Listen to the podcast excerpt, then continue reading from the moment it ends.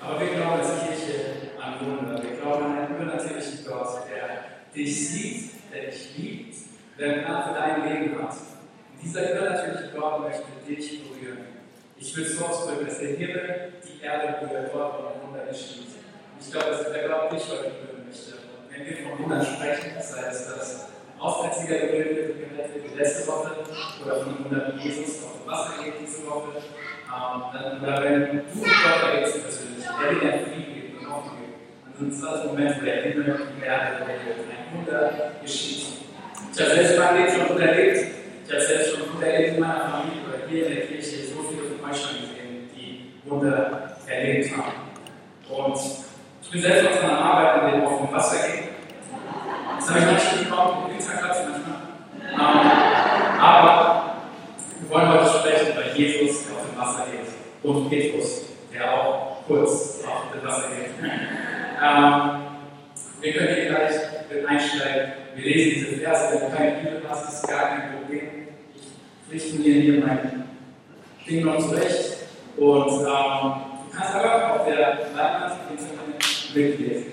Diese Passage von Jesus auf dem Wasser. Matthäus 14. Hier heißt es: Nun trennte Jesus die Jünger, Jünger unverzüglich ins Boot zu steigen, um ans andere Ufer vorauszufahren. Er wollte inzwischen die Leute entlassen, damit sie nach Hause gehen konnten. Und was hier vorher gerade passiert ist, ist, dass das Wunder geschehen, wo Jesus die Brote und die Fische vermehrt hat und Tausende davon ernährt wurden. Und so schickt er die Leute nach Hause. Als das geschehen war, stieg er auf einen Berg, um ungestört beten zu können. Später am Abend war er noch. Das Boot befand sich schon weit draußen auf dem See und hatte schwer mit den Wellen zu kämpfen, weil ein starker Regen aufgekommen war. Gegen Ende der Nacht kam Jesus zu den Jüngern. Er ging auf den See. Als sie auf dem Wasser ihn gehen sahen, wurden sie von Furcht gepackt. Es ist ein Gespenst, riefen sie und schienen vor Angst. Aber Jesus sprach sie sofort an. Erschreckt nicht, rief er. Ich bin es. Ihr braucht euch nicht zu fürchten. Da sagte Petrus, Herr, wenn du es bist, dann lass mich auf dem Wasser zu dir kommen. Petrus stieg aus dem Boot und Jesus reagierte und gesagt, komm. Petrus stieg aus dem Boot, ging auf dem Wasser auf Jesus zu. Doch als er merkte, wie heftig der Sturm war, fürchtete er sich. Er begann zu singen. Herr, schrie er, rette mich. Sofort streckte Jesus die Hand aus und hielt ihn fest. Du Kleingläubiger, sagte er, warum hast du gezweifelt? Dann stiegen beide ins Boot der Sturm legte sich. Und alle, die im Boot waren, warfen sich vor Jesus nieder und sagten, du bist wirklich Gottes Sohn. Und ich liebe diese Stelle, nicht nur weil der ein unglaubliches Wunder geschieht, sondern weil man sich, oder weil ich mich so leicht auch in diesem Wunder selbst sehen kann. So viele von uns, manchmal fühlt es sich an, als ob wir uns im Sturm befinden, als ob wir einem Paddeln sind und da sind Wellen geschlagen und es ist irgendwie schwer durchzukommen. Und, aber ich sehe mich gut darin, wie die Jünger im Boot mit dabei sind. Und gleichzeitig kommt aber dieser Jesus ins Bild und sagt, ich bin es, der stillt den Sturm. Genauso kann er auch deine Frage nach der Rettung die Antwort sein. Wenn du nach einem Titel suchst heute für diese Predigt, kannst du sie nennen, Gott im Sturm. Hey, lass uns beten zu Anfang.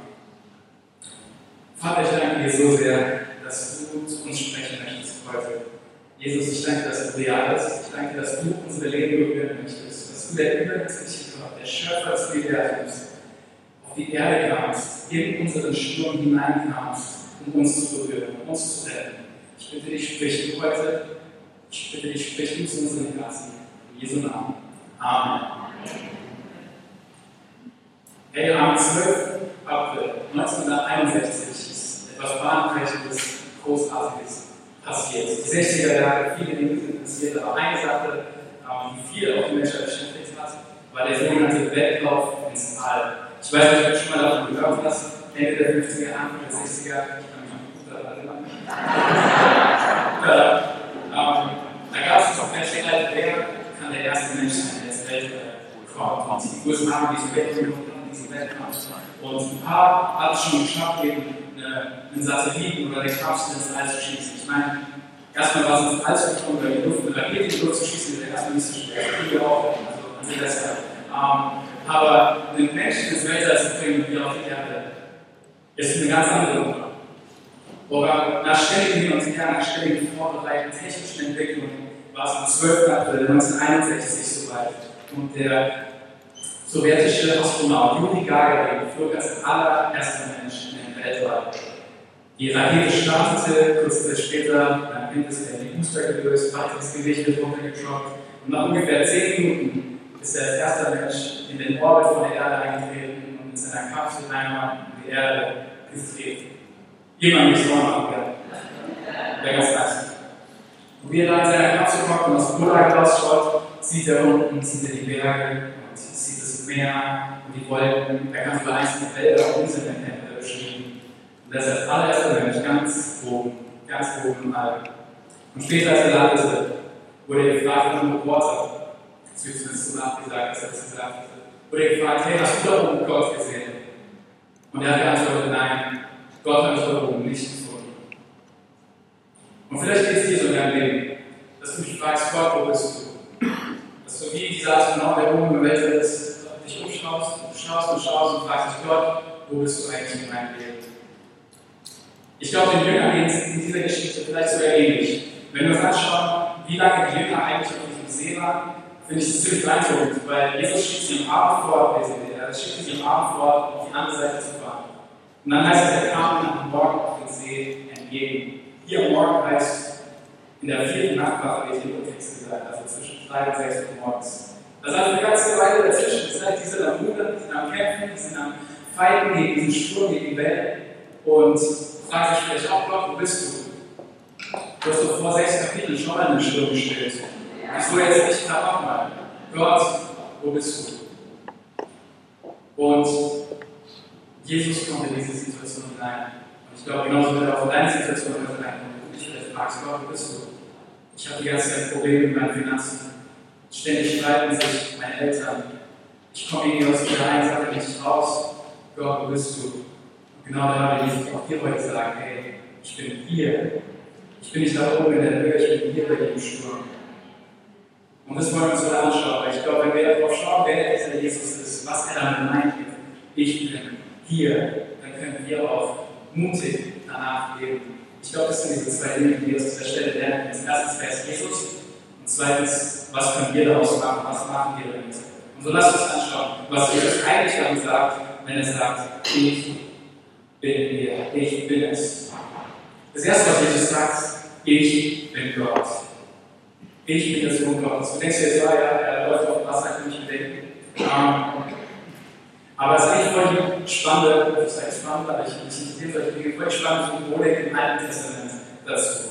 Im Alten Testament wird ganz oft, beziehungsweise auch in der Antike zu dieser Zeit, das Wasser, also die Meere und die Gewässer wurden als etwas Chaotisches, als etwas Böses, Tiefes, Gefährliches, aber auch nur Sündhaftes angesehen. Wir sehen zum Beispiel in 1. Mose, der, aller, der allererste, der zweite Vers in der Bibel, heißt es, die Erde aber war wüst und leer, es lag Finsternis auf der Tiefe und der Geist Gottes schwebt über dem Wasser.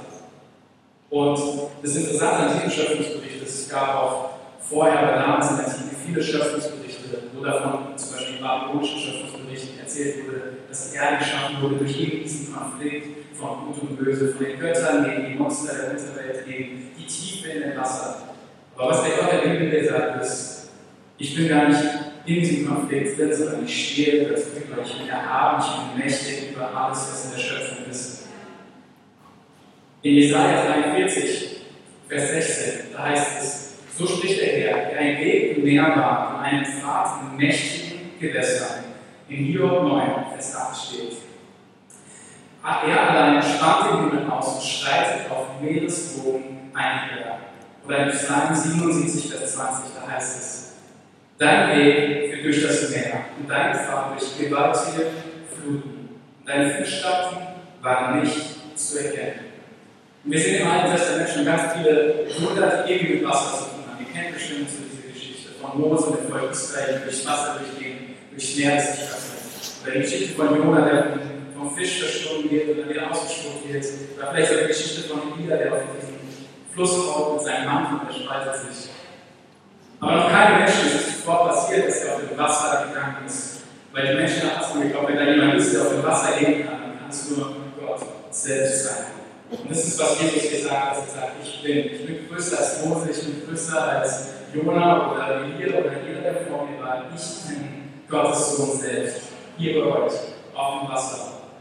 Und ich glaube, unsere Reaktion, wenn es gut läuft, kann so aussehen wie die von den Jüngern.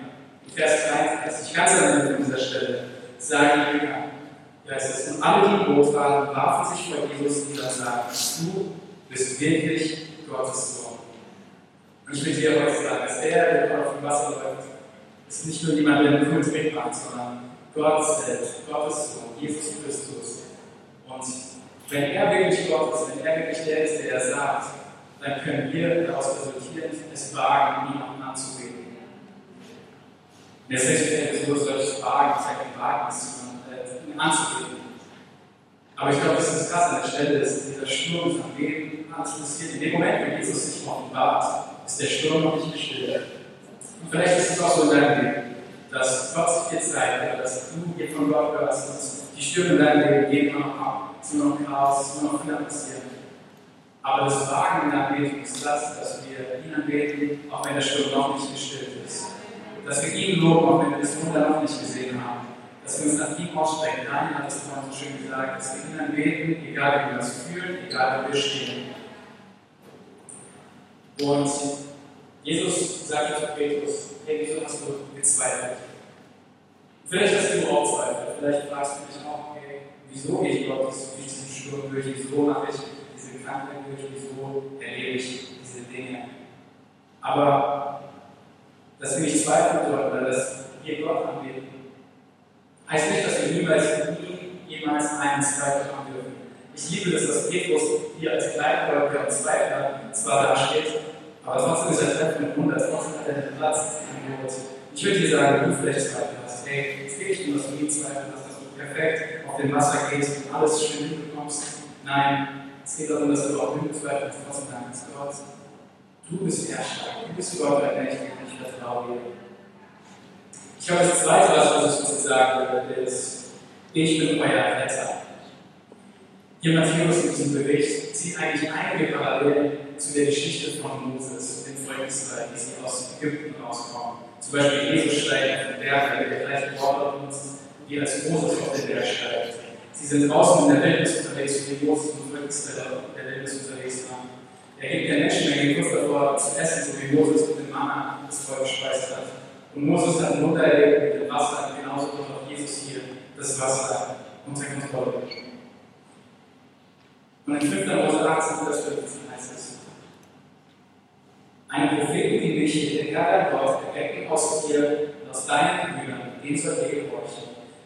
Hier ist eigentlich diese Verheißung im Alten Testament ein Wort, dass eines Tages ein Retter kommen wird, der so wie Moses Volk Israel rausgebracht hat aus der Sklaverei, dass ein Retter kommen wird, der uns rausholen wird aus der Herrschaft, aus dem Chaos, aus der Tiefe, aus der Sünde. Und Jesus sagt im Prinzip, hey, von mir kam Mose, da kam David, da kam Propheten, da kam immer diese Hoffnung, die sich aufgebaut hat. Die ganze Bibel spricht von dieser Hoffnung, die sich aufbaut, dass da eines Tages jemand kommt, der uns rausholt aus dem Wasser, rausholt aus dem. Und Jesus sagt, hey, ich bin es. Ich bin dieser Retter. Vielleicht hast du eine Hoffnung, die sich so ähnlich anhört. Vielleicht hoffst du auch, dass endlich dieser Durchbruch kommt. Dass endlich die Krankheit aufhört dass du endlich den richtigen Job bekommst, dass du endlich die richtige, den richtigen Partner findest. I don't know. Ich würde sagen, ey, ultimativ ist Jesus der Retter, in dem du deine Hoffnung findest. Es war nie die Idee, dass wir das Böse, dass wir das Mächtige, die Wasser, die Tiefe, dass wir das selbst besiegen. Es war nie die Idee, dass wir da alleine durchgehen, sondern in Jesus und den Retter, der mit uns durchgeht uns befreit. Und wenn Jesus wirklich unser Retter ist, wenn er der Retter ist, der den Sturm steht, aber gleichzeitig auch der Retter ist, der Petrus aus dem Wasser zieht, dann können wir es wagen, wirklich zu glauben. Ich finde es eigentlich krass, dass Jesus Petrus erlaubt, auf dem Wasser zu gehen. Wenn wir uns mal anschauen, was für eine Symbolik auf der Bibel steht, oder? Aber so großzügig ist unser Gott, dass er uns teilhaben lässt an Zentralbank seiner Herrlichkeit. Und Petrus ist ja eigentlich, ich habe voll Respekt vor Petrus, der ist sehr gut, aber gleichzeitig macht er einen Fehler. Ich glaube, so oft können wir auch Angst davor haben, Fehler zu machen, wenn wir irgendwie etwas wagen. Aber das Coolste von der Geschichte, dass Jesus hier diese ultimative Versicherung uns gibt, dass selbst wenn wir es wagen, selbst wenn wir rausgehen in die Fluten, dass er uns aufweckt und dass er uns rauszieht. Wenn ich dir eins mitgeben kann, dann ist es nicht so, wenn du nur auf Jesus schaust, dann wirst du immer über den Fluten stehen, dann wirst du es hinbekommen und immer niemals sinken. Wenn ich dir eins mitgeben kann, ist, hey, mit Jesus hast du jemanden da, der selbst wenn du sinkst, der selbst wenn du versagst, der selbst wenn das Leben kommt und dich umwirft, an deiner Seite ist und dich rauszieht. Wenn wir diese Versicherung haben, hey, dann können wir doch einfach den Schritt gehen und Vertrauen sagen, hey, ich gehe diesen Schritt. Ich glaube, die Angst uns mal sagen, ja, was mir gefällt. Aber Jesus sagt, ja, was will ich nicht auffangen? Was will ich nicht hochziehen? Die Angst sagt, hey, was, wenn dieser Sturm nie vorbeigeht? Aber Jesus sagt, ja, was, wenn ich bei dir bin in diesem Sturm? Und ich weiß nicht, wie es dir geht, aber ich bin nicht perfekt. Ich habe bisher noch nicht die perfekte Person getroffen, auch nicht hier in der Kirche. Wenn du diejenige bist oder derjenige bist, dann kommen wir auch noch zu mich. Nein. Aber wenn ich auf mein Leben zurückgucke, vor allem die letzten zehn Jahre wo ich richtig mit Gott gegangen bin, dann ist es mir immer wieder mit Petrus gegangen, dass ich mal was gewagt habe, dass ich in die neuen Schritt gegangen bin, nach vorne gegangen bin. Das Leben mit Jesus fühlt sich ganz oft so an, so, okay, wir sind auf dem Wasser, irgendwas krasses passiert, ich darf davon teilhaben, ich darf hier laufen. Aber dann immer wieder gibt es auch den Moment, wo ich eingesunken bin und versagt habe, Fehler gemacht habe. Und ich würde ja sagen, ich bin so gut und habe nicht den gleichen Fehler schon öfter gemacht. Aber wir Menschen ticken ein bisschen so, wir machen einen Fehler und machen den auch miteinander und denken es immer noch nicht. Und so geht es auch mir. Aber was der Gute macht, ist, dass selbst wenn ich meine Augen diesen ganzen raus von Jesus genommen habe, dann hat er mich doch niemals aus dem Blick verloren. Das will ich dir heute sagen.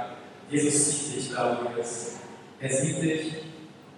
Er sieht dich sogar so, dass er selbst wenn du einsinkst, sofort seine Hilfe bekommst. Hast du schon mal darüber nachgedacht, wie schnell man eigentlich singt? Es geht eigentlich ziemlich schnell, ne? Also, es war, glaube ich, nicht so, dass Petrus da hinten war, er war sinken ganz langsam vor sich hin und einfach Jesus. Ey, glaube ich. Nee, wenn man singt, dann ist man unten so zack, weg. Und ich glaube, dass Jesus da ist, dass er sofort da ist, wenn wir fragen, dass er sofort da ist, wenn es Leben überwältigt und uns schnappt und rauszieht. Und das ist unser Jesus, das ist unser Retter. Er ist gesprochen, die wir haben. Ey, vielleicht bist du hier, ich habe das auch im Herzen, das auch zu sagen. Vielleicht bist du hier diese Frage nach dem Leid, diese Frage nach, nach dem Bösen, wieso macht mir Gott so viele Dinge durch, wieso macht mir diesen Schmerz durch, beschäftigt mich. Und ich kann dir keine perfekte Antwort darauf geben. Ich kann dir keine wissenschaftlich erfüllte, philosophisch runde Antwort darauf geben, wieso du vielleicht den Schmerz durchmachst und du durchmachst. Aber wir haben in Jesus nicht nur den Retter, der uns hier im Moment geladen ist, sondern wir haben bei Jesus den Retter, der eines Tages jeden Sturm wird, der eines Tages jeden Sturm wird, der alles Böse, der die Sünde, alles, was geschehen ist, umwandeln wird für seine Herrlichkeit, den er einsetzen wird. In Offenbarung 21, Vers 1, 4 und 5, hier heißt es, danach sah ich einen neuen Himmel und eine neue Erde. Der frühere Himmel, die frühere Erde waren vergangen. Auch das Meer gab es nicht mehr. Ich glaube, dass der Autor genau die Symbolik von dem Meer, dem Chaos, dem der Sünde, das ist das Aufgreifen der Zeit. Und in Vers 4 wird dann bestätigt, hier heißt es, er wird alle Meeresregeln abwischen. Es wird kein Tod mehr geben, kein Leid und kein Schmerzen. Und es werden keine Angststreichherzen gewesen sein. Denn was früher war, ist vergangen. Seht, ich mache alles neu. Und wenn ihr die Hoffnung ausgegangen ist, ich will sagen, hey, es gibt eine Hoffnung. In Jesus gibt es diese Hoffnung eines Tages, dass er alle Stimmen zu Stille bringt. Ich glaube, das Dritte, was Jesus uns sagen möchte, wo er sagt, ich es, ist, dass er sagt, ich bin Mensch. Und ich glaube, eine der schwierigsten Dinge oder eine der schlimmsten Dinge für unsere menschliche Seele ist ungeteilter Schmerz. Das Gefühl, dass wir alleine in den Fluten stehen, das Gefühl, dass wir alleine durchs dunkle Tal durchgehen müssen. Ich hatte ja gesagt, einen Moment dieses Jahr, ich hatte öfters schon so Momente, wo ich mich allein gefühlt habe in meinem Schmerz. Und eine Story, die ich dir teilen möchte, ich hatte tatsächlich dieses Jahr selber Corona. Tatsächlich passiert. Ich weiß auch nicht wie, ich weiß nicht, von wem ich mich angestellt hatte. Ich gebe es jetzt zu, ich, hab, das ist, ich fühle mich ein bisschen schuldig dabei. Und zwar, ich war im College in den USA irgendwie hatte ich plötzlich Ton und musste dann eben in Quarantäne. Ich war für zehn Tage im Hotel ganz alleine. Die ersten Tage waren nicht immer so schlimm, weil einer von meinen Roommates, der hatte auch Ton, der musste auch ins Hotel, der war so an ihm dran. Und irgendwie sind wir da zusammen durchgegangen. So zusammen im selben Boot, Sturm. So. Wir haben uns immer wieder angerufen und gesagt, hey, wie geht's dir? Und uns ermutigt und so. Und es war voll nice. Also nicht nice, aber hätte schöner sein können, oder? Und dann kam aber das Testergebnis und er war negativ und ich war positiv. Das ist noch nichts passiert. Aber dann war ich den ersten Tag, Tage alleine Hotel. Es gibt irgendwie nichts, schön, also nichts nichts Schlimmeres, als einfach allein zu sein, man hat Kopfweh, man fühlt sich schwach, man denkt so, Mann, wieso bin ich hier und meine ganzen Leute sind da draußen, ich mache diese Sache durch und muss hier leiden, während es einem gut geht. Vielleicht kennst du auch dieses Gefühl. Was wir als Menschen uns manchmal anhalten, ist diese Idee, dass wir denken, ah, ich komme da selbst durch. Ich komme da selbst wieder raus. Ich bin zwar jetzt in diesem Sturm drin, aber irgendwie schaffe ich es da raus. Und so dieses Denken auch, ja, ich muss nur irgendwie höher kommen, irgendwie es dadurch schaffen, irgendwie zu Gott hochkommen. So wie dieser Astronaut, der ins Weltall geflogen ist, der es geschafft hat, an die höchste Stelle überhaupt, wo noch kein Mensch zuvor war, und dachte, hey, wenn ich da hinkomme, kann ich den Himmel berühren. Und so geht es uns so, dass wir versuchen, ah, ich muss nur ein besserer Christ sein, ein besserer Mensch, irgendwie ein besserer Mann, eine bessere Frau, das irgendwie hinbekommen, selber. wenn ich das geschafft habe, dann schaffe ich es, den Himmel zu berühren. Aber das ist eigentlich das größte Missverständnis, was wir haben können über Gott und über das Christsein. Denn bei Gott, bei Gott der Bibel, ist es nicht so, dass wir gegen die Höhe steigen müssen, um den Himmel zu berühren. Nein, der Himmel kam herab, um uns zu berühren. In unserer Flut, in unserem Sturm. Und das ist, was Jesus hier sagt. Er kam nicht irgendwie aus der Ferne und den Sturm weggezaubert. Er kam nicht und angesprochen, angesprochen, geschickt, Nein, der Gott, der über die Wasser schwebte, noch in Genesis 1, kam jetzt mit den Füßen gelaufen, selbst den Schnur berührt, selbst das Wasser berührt und hat sich in deinen Sturm hineingegeben. In Hebräer 2, Vers 18 heißt es, und weil er selbst gelitten hat und Versuchungen ausgesetzt war, kann er denen helfen, die ebenfalls Versuchungen ausgesetzt sind. Und das möchte ich dir sagen, dass Jesus deinen Schmerz kennt. Er kennt deinen Sturm. Er ist das Selbstbefriedigung. Er ist Mensch geworden, so wie wir. Hat geschwitzt, verdorrt, geblutet, war erschöpft, war Sorgen und Tränen und Angst ausgesetzt. Aber hat all das getan, um sich in deine Schuhe zu setzen, um dich berühren zu können, da wo du bist. Du musst nicht deine Rakete bauen in den Himmel fahren, das sich selbst drum kümmern. Nein, Gott kam zu dir und wurde Mensch. Jesus Christus, allein mächtig zu stehen, in gleichzeitig über den Flut. Hat den Weg geschaffen, dass wir rauskommen können aus der Flut. Und wenn wir diese Zusage haben, dass er Mensch wurde, mit uns unser Leid geteilt hat, dann können wir es auch wagen, das Leid zu teilen. Und ich will dich ermutigen. Als Jesus Petrus aus der Flut zieht, zieht er ihn nicht aus der Flut und sagt, hey, jetzt kannst du dich selber kümmern. Er setzt ihn zurück ins Boot zu den anderen Jüngern. Und ich liebe dieses Bild, dass die Jünger dann nicht allein sind. Ich will dich heute fragen, wer sitzt bei dir mit dem Boot dran? Wer sind Menschen, die mit dir durch den Sturm gehen? Menschen, die an deiner Seite sind. Weil Jesus hat es wirklich so geschaffen, dass er und du, dass ihr euch alleine durchboxt, sondern nein, noch viel besser, dass andere Menschen auch mit im Boot sind. Und dieser Raum hier, Kirche, kann ein Boot sein. Eine Connect-Gruppe kann ein Boot sein. Deine Freunde, deine Familie können ein Boot sein. Geh nicht alleine durch diesen Durch. Du musst nicht alleine da rein. Und glaub mir, bist auch nicht die einzige Person in dem Sturm. Das ist der schönste Moment, der es gibt, eigentlich in Connect-Gruppen, ist, wenn man etwas mithört und sagt, hey, mir geht's da nicht gut, ich kämpfe damit. Und jemand anders sagt, hey, mir geht's genauso. Ich gehe da auch gerade durch. Und dann kann man sagen, hey, lass uns zusammen durchgehen. So wie mein Freund zwei Tage bei mir. Ich kann das jeder machen. Hat mich dann verlassen, aber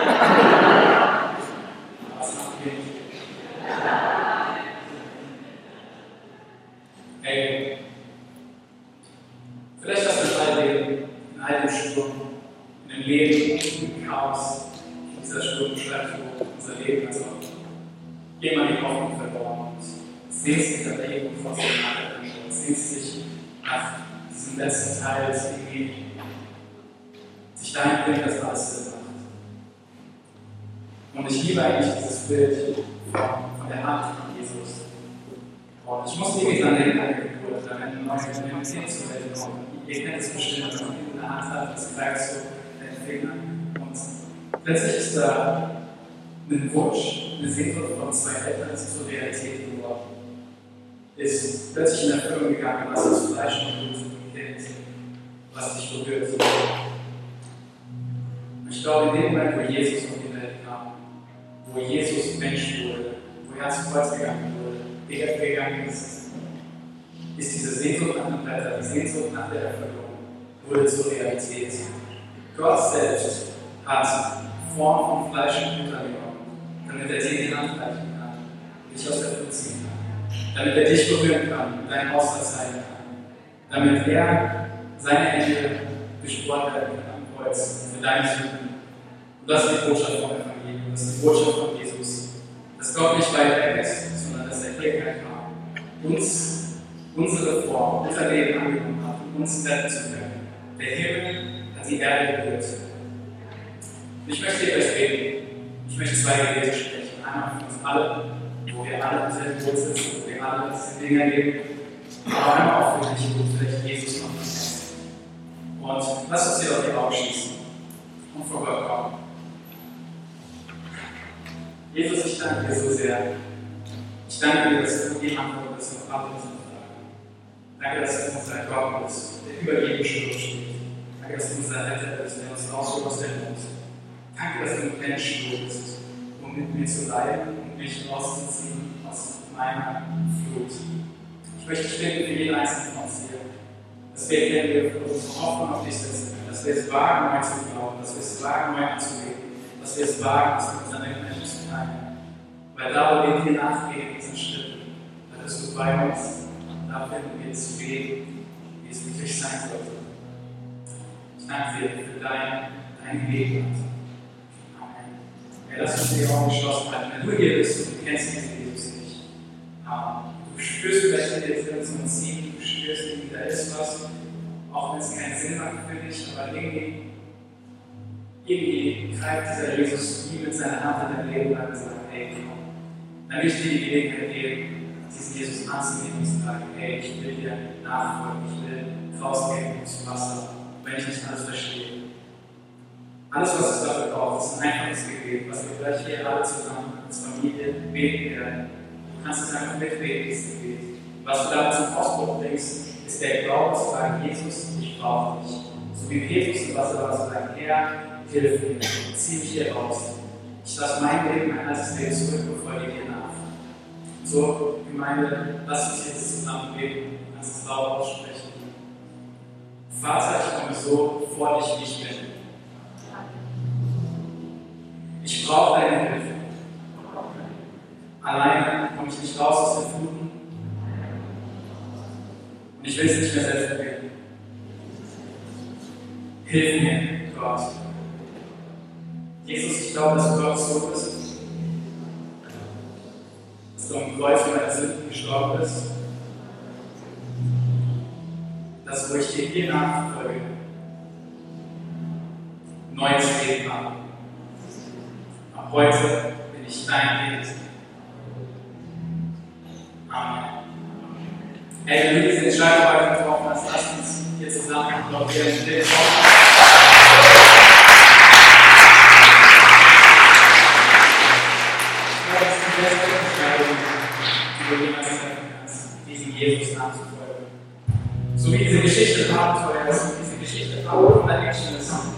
auch das Leben der Jesus Abenteuer. Es wird auf und ab gehen, es wird nicht mal alles Sinn machen, es nicht mal alles klappen, aber Jesus ist an deiner Seite, ist bei euch, ist dein Besser.